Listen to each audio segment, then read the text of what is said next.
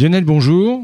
Bonjour. On va parler aujourd'hui de, l'espace et, de la sonde qui va aller autour de l'astéroïde, la sonde Dawn. Quel astéroïde déjà? Alors la sonde Dawn est en orbite autour de l'astéroïde Cérès, le plus gros de tous. Juste pour, voir, pour voir si vous suiviez le plus gros de la ceinture principale entre Mars et Jupiter.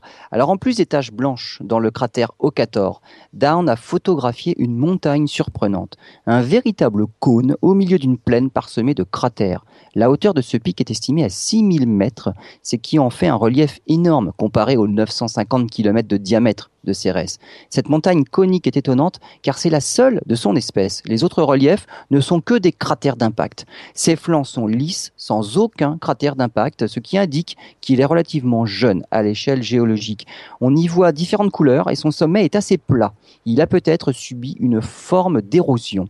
En fin d'année, la sonde Down descendra encore sur une orbite plus basse, à seulement 375 km d'altitude, et on espère avoir des réponses sur cet astéroïde dont les structures géologiques sont particulièrement étonnantes.